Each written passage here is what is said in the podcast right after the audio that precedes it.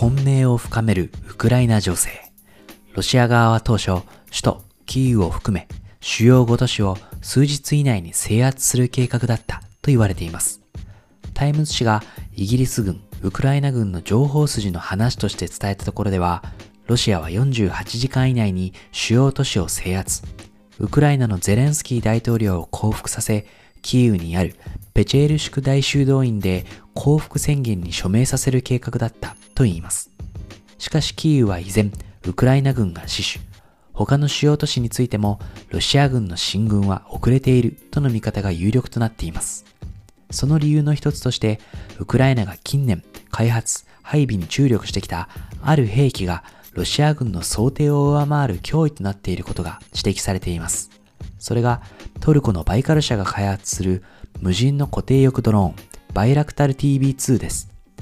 防衛メディアディフェンスニュースの2022年3月2日の記事によると、ロシア侵攻が開始されて以来、TB2 は戦車を含めたロシア軍の車両32台を撃破したとのこと。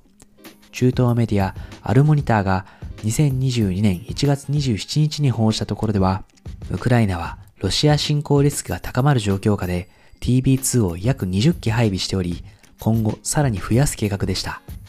アメリカの軍事シンクタンク CNA のロシアドローン兵器専門家サミュエル・ベンデット氏はディフェンスニュースの取材で、今回ウクライナのドローンミッションが成功している事例は、ロシア軍の対空戦略がうまくいっていないことを示すものだと指摘。ロシア軍のドローンに対する対空防衛システムが機能しなかったのは、ロシア軍の多層対空防衛能力や対ドローン能力を有する車両を含む対戦戦術グループが計画通り進軍できなかったことにあるとベンデットは指摘しています。その原因としては、ロシア兵の士気の低さや兵站管理ミスなどで対空車両を含む多くのロシア軍車両が多数乗り捨てられていること、このことから、ロシア軍は対ドローン防衛体制を構築できず、ウクライナのドローン攻撃にさらされることになったと言います。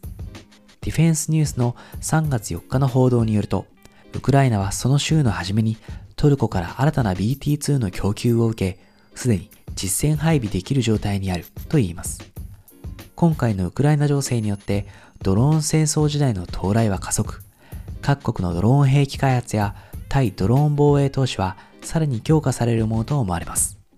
実際、オランダは2022年2月末頃、長らく試験導入していたイスラエル製のドローン迎撃システムスマッシュ AD の購入を決定。また、アメリカ軍も2月末にドローンスワームの開発でブルーハラ社と1400万ドルの契約を締結。さらに2022年の予算のうち5000万ドルを投じ、ドローンを無効化する高出力マイクロウェーブシステムの開発にも動き出しています。このようにドローンスワーム攻撃の脅威が現実となっている今、日本も対ドローン防衛に向けた開発、投資が求められるようになるかもしれません。